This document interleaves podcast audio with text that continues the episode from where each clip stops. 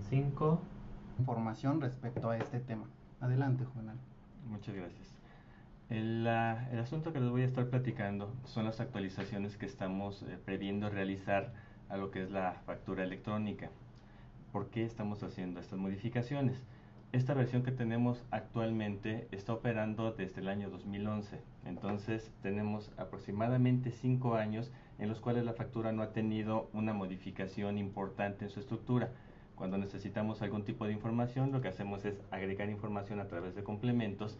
Sin embargo, hemos identificado algunos problemas que se presentan en el llenado y en la interpretación de esta información.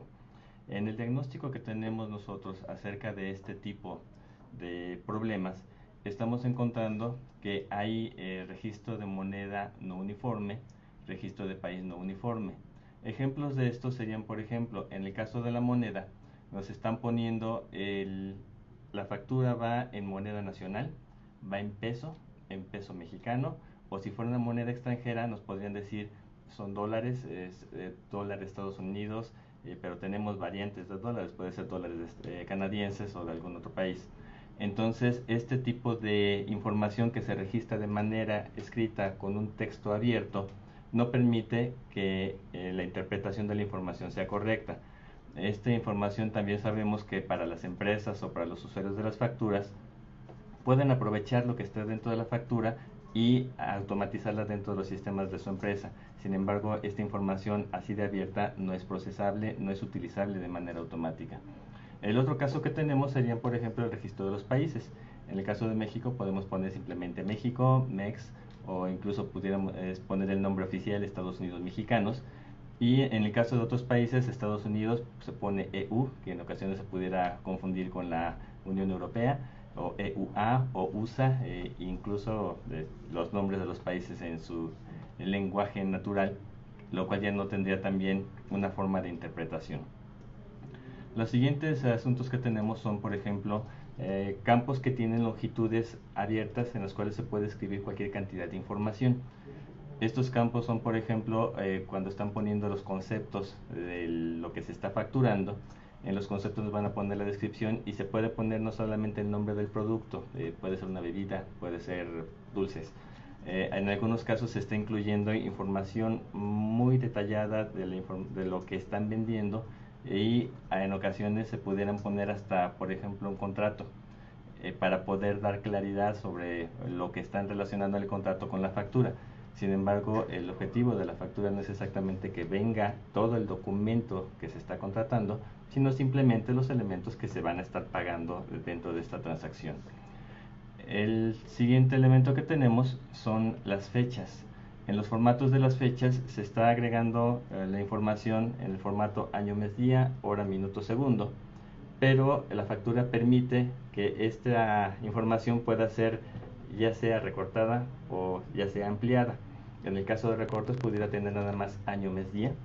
En el caso de que se amplían, aparte de hora, minuto y segundo, pueden ponerle para un segundo una fracción de segundo, por ejemplo, o incluso se puede estar poniendo la zona horaria. Al no tener una uniformidad de esta eh, información, eh, no se puede interpretar correctamente a qué zona horaria se ejecutó y eh, incluso en algunos casos los formatos que están esperando recibir no esperen que tenga esta información adicional y se considere que la factura está mal generada. En la siguiente parte hemos observado que en la eh, especificación de los importes estamos eh, teniendo cantidades que no son correctas. Esto nos da, por ejemplo, que tenemos una cantidad de 5 botellas de a 10 pesos y en lugar de poner 50 se pusieron 5 mil. Eh, estas cantidades no se están verificando. O si tomamos 10 entradas, 10 conceptos que fueran de 10 pesos y deberían darnos los 100, nos están poniendo, por ejemplo, 20 pesos. Se tiene que estar haciendo esta revisión de congruencia y tenemos muy presente que las empresas tienen que estar revisando la factura para ver que la información sea correcta y si no es correcta, hacer una ah, operación administrativa para eh, conseguir que su emisor haga una reexpedición de esa factura con la información correcta. El último punto que estaremos mencionando aquí como parte del diagnóstico es que en la factura tenemos el emisor y el receptor. En la parte del receptor hay un formato eh, para saber que es un RFC, sin embargo este RFC no necesariamente es un RFC que esté inscrito con el SAT. Por lo tanto, eh, la factura pudiera eh, quedar mal hecha. Muchos de los casos ha sido, pueden poner el RFC genérico, pero si quieren poner, por ejemplo, un recibo de nómina en el cual su empleado es el que debe estar registrado, pero en realidad no está registrado con el SAT, la factura ya está mal llenada. Con este diagnóstico, lo que nosotros estamos haciendo es identificar estas áreas de oportunidad y a cada área de oportunidad asignarle una solución. Eh, de las eh, categorías que estamos dando para las áreas de oportunidad, veríamos la falta de precisión en los datos requeridos en la factura. Lo que estamos buscando es obtener la mayor precisión en los campos a través de que se pueda establecer la información correcta en el campo que se puede que se está solicitando en algunos atributos, algunos campos, por ejemplo, estamos dejando eh, texto abierto y pudiéramos necesitar que nada más nos dejen un número. Entonces lo que vamos a hacer es que esa información solamente pueda aceptar números. Adicional a que se identifique si fueron números, letras o incluso un sí o un no, eh, se están asignando a cada uno de los campos una plantilla para que podamos ver si la información está correctamente conformada. El formato, uno de ellos lo acabamos de comentar, es el formato de la fecha. Tiene año, mes, día, un separador, hora, minuto, segundo. Y en el caso de la nueva factura va a incluir la zona horaria con la diferencia horaria más 5 eh, horas, por ejemplo, en el Distrito Federal. Y otro de los ejemplos serían los RFCs. Los RFCs ya sabemos que tiene cuatro o tres letras iniciales, después una fecha, después dos caracteres, eh, pueden ser alfanuméricos y después un dígito verificador. La longitud total tendría que ser de 12 o 13 posiciones. Si está bien formada, el dato que se registró a través de este formato es una, una plantilla que se pudo aprobar y el registro se puede hacer correctamente. Eh, tenemos otros identificadores, vamos a estar agregando identificadores fiscales para cada tipo de país con el que se pueda hacer una transacción, en el caso, por ejemplo, de una operación de comercio exterior. El siguiente punto que tenemos aquí son reglas de validación para confirmar que los datos son congruentes entre sí. Esta es la modificación que vemos que nos va a dar la mayor precisión en la información que se está registrando en las facturas. Y de aquí vamos a estar dando una nueva definición. En las facturas vigentes tenemos dos tipos de campos. El primer campo son los campos obligatorios. Esos tienen que ser registrados para que se pueda expedir la, factura y pueden ser, por ejemplo, la fecha en la cual se está expidiendo. El segundo tipo de dato que tenemos en la factura vigente son los campos opcionales, en los cuales depende de la transacción que se esté realizando, en la cual se está diciendo si es necesario ponerlo o no ponerlo. El problema que encontramos con las eh, facturas vigentes es que algunos de los campos, siendo opcionales desde el punto de vista técnico y desde el punto normativo, eran requeridos, técnicamente se pudieron eh, recibir, pudieron omitir el dato, aunque hubiera sido requerido. Eh, para atender esto, el tercer tipo de campo que estamos generando en esta nueva factura se llama los tipos de datos condicionales. condicional implica que si tengo un dato origen que me obliga a poner el segundo dato, tengo que poner este segundo dato. Ejemplos de esto sería, por ejemplo, en los emisores eh, o los receptores que tenemos un RFC y si es una persona física pueden poner su RFC, pero si es una persona moral, obligatoriamente no deben ponerlo. Ese dato no es congruente con el dato del RFC de persona moral. Eh, por ejemplo, en el caso de los receptores, si el receptor fuera un extranjero, se puede agregar su país de residencia fiscal y en cuanto se especifique el país de, residencia fiscal, puede ser necesario que nos ponga su identificador fiscal del país y que no nos ponga una CURP, porque no le va a corresponder una clave nacional. Otros ejemplos que tenemos allí que incluso generaron que estuviéramos haciendo eh, preguntas frecuentes a través del portal es cuando un concepto tiene un impuesto trasladado o retenido, se tiene que hacer al final de la factura un total de impuestos trasladados y retenidos y este, esta sección puede decir es el, los impuestos trasladados por tasa agrupados y tengo un total de impuestos trasladados. Si pongo el, las cantidades de este lado con el detalle, tengo que poner el total. Y como ahora están puestos los atributos en opcionales, pueden poner nada más el total de impuestos trasladados o el total de impuestos retenidos sin poner el desglose de cada uno de los impuestos cuando es requisito que se pongan ambos, se ponen separados por tasa y se pone el total de los impuestos. Eh, con estas reglas ya estamos dejando claro que si hay un impuesto trasladado se tiene que poner los dos atributos y ese sería el nuevo tipo de, de campo, los eh, campos condicionados. Para resolver el problema de los datos que se estaban poniendo abiertos, como viene siendo la moneda o como viene siendo las claves de país, se están agregando en el nuevo anexo 20 23 catálogos y algunos de ellos aceptan internacionalmente. En particular son el catálogo de países, el catálogo de subdivisión de países, que en nuestro caso son las entidades federativas, los estados. muchos de los eh, catálogos, ustedes ya los conocen, están relacionados con los recibos de nómina y un poquito más adelante los podemos estar detallando. En la última parte, en esta parte de la precisión, tenemos el registro y uso de las zonas horarias eh, relacionados con el código postal de la ubicación. Lo que se va a hacer al registrar la factura electrónica es poner incluso la zona horaria y poner el código postal de la ubicación. El fin de que se tenga esta información es para evitar problemas en que se tienen los pasos de un día al día siguiente y por no tener clara la zona horaria nos pudiera causar problemas en particular en cambios de mes y los casos que hemos visto más críticos son cuando hay un cambio de ejercicio. Entonces con esto ya ubicamos correctamente cuándo se hizo la emisión de la factura. Otro de los casos que estamos eh, evitando es, por ejemplo, cuando se emite una factura en una zona horaria que está adelantada respecto de nosotros. Viendo en la zona central, si se hubiera emitido en Quintana Roo, están adelantados una hora con respecto a nosotros. Si recibiéramos la factura y la comparáramos directamente con la zona horaria del centro, diríamos es una factura que viene del futuro, esa factura está mal hecha, no la podemos certificar. Sin embargo, por esta eh, aclaración de que es la zona horaria de Quintana Roo, entonces es válido que nos emitan una factura que tiene esa diferencia.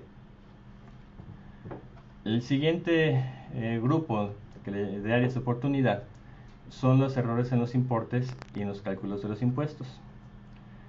Aquí lo que se está haciendo es eh, de la factura que tenemos emisor, receptor y el listado de conceptos, para cada concepto se va a estar registrando los impuestos trasladados y retenidos que le correspondan como está establecido en la ley. Actualmente lo que se hace es que se tienen todos los conceptos listados en la factura y hasta el final se pone un resumen de los impuestos que correspondieron en traslado y retención. Sin embargo, se están dando algunas diferencias porque al acumular la información y al hacer el cálculo al final eh, no corresponde exactamente con cómo está establecido que se tiene que hacer por cada concepto el traslado y la retención de, la información. Y por otro lado, tenemos eh, importes eh, positivos. Esto se está haciendo porque hay prácticas que se han implementado para poder registrar las operaciones comerciales registrando anticipos o registrando cantidades que quisieran disminuir de un concepto, pero lo están registrando en un concepto que no es una sección de la factura que no es adecuada. En el caso, por ejemplo, de un anticipo, lo que se hace es emitir una factura inicial, se emite la factura con el importe completo y en esta situación la factura que debería tener el importe total, como lo establece la regulación, se pone el importe total y se le resta el anticipo para que quede registrado en la factura cuál es la cantidad que tiene pendiente de pago el contribuyente.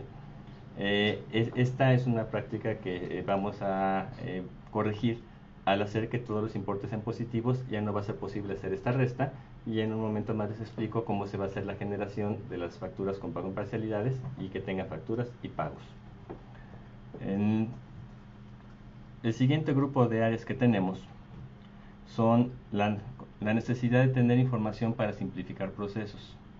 Lo que estamos buscando es que si las empresas o las personas están generando sus actividades económicas normalmente, en el momento en que tengan una obligación por cumplir, que sería la emisión de la factura en este caso, integren toda la información que sea necesaria. Al generar la factura nosotros tenemos la información y ya el contribuyente cumplió con su obligación fiscal. Que no sea necesario que después de que están operando normalmente tengan que hacer algunas operaciones posteriores que son las declaraciones y tengan que estarlas mandando. Algunas declaraciones estará buscando simplificarlas si la información ya la tenemos de origen. Para esto es lo que estamos haciendo con agregar la información de la determinación de los impuestos y en una sección muy particular es la información aduanera. De aquí, para profundizar un poco más acerca de qué se refiere, la información aduanera tenemos actualmente que si una persona hace una importación, esa importación la obtuvo a través de un pedimento, cuando haga la venta eh, de primera mano de esa información, de esos productos, debe agregar la información del pedimento con el cual obtuvo eh, esa internación de la mercancía. Y la segunda parte es cuando eh, un mexicano está haciendo la exportación, tiene que generar la factura hacia el importador extranjero y se está agregando información allí acerca de la operación de aduanas. Con lo que vamos a buscar de esta manera es que al generar la factura se pueda estar simplificando la operación aduanera y el pedimento lo podamos simplificar y estas operaciones puedan ser mucho más fluidas y mucho más ágiles. El siguiente grupo tiene que ver con mejorar los elementos para identificar y clasificar a los contribuyentes. Por este lado lo que estamos haciendo es que el RFC del receptor ahora ya se va a poder verificar. En la situación vigente, el RFC simplemente verificamos que cumpliera con un patrón. Si cumplía con el patrón era algo válido. Sin embargo, no todos los RFCs o todos los textos que cumplen con este patrón efectivamente están inscritos en el SAT.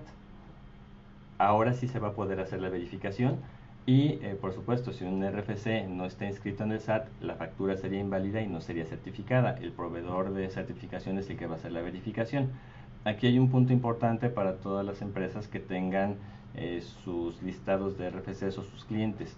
Eh, es tiempo de estar revisando que la información de los RFC sea correcta para que cuando se haga una implementación más adelante ya no tengan un problema de empezar a revisar los RFCs. de parte del SAT se están ofreciendo servicios por ejemplo, en los recibos de nómina, para que puedan eh, registrar, ya sea individualmente o grupos de RFCs, lo recibe el SAT y les dice este RFC está inscrito o este RFC no está inscrito. Y con eso puedan ir depurando la información que en su momento va a ser requerida y va a ser necesaria para hacer la generación de los comprobantes. Eh, la siguiente parte la tendríamos con respecto a la validación del régimen fiscal del emisor. Eh, tenemos esta información registrada en la factura electrónica desde hace ya algún tiempo, sin embargo, por algunas eh, situaciones se permitió que se estuviera utilizando una leyenda como el no aplica o algo semejante. Eh, esta información es de utilidad incluso para ustedes los contribuyentes porque al recibir una factura pueden saber con el régimen fiscal a cuál de los regímenes fiscales que tengan registrados se puede hacer la acumulación del ingreso que están teniendo. Entonces lo que se va a hacer es que este atributo ya no va a ser posible que se ponga el NA y van a tener que poner el régimen que le corresponda que tenga escrito el contribuyente que está emitiendo la factura. Eh, este, por cierto, el régimen fiscal es uno de los catálogos que se están listando.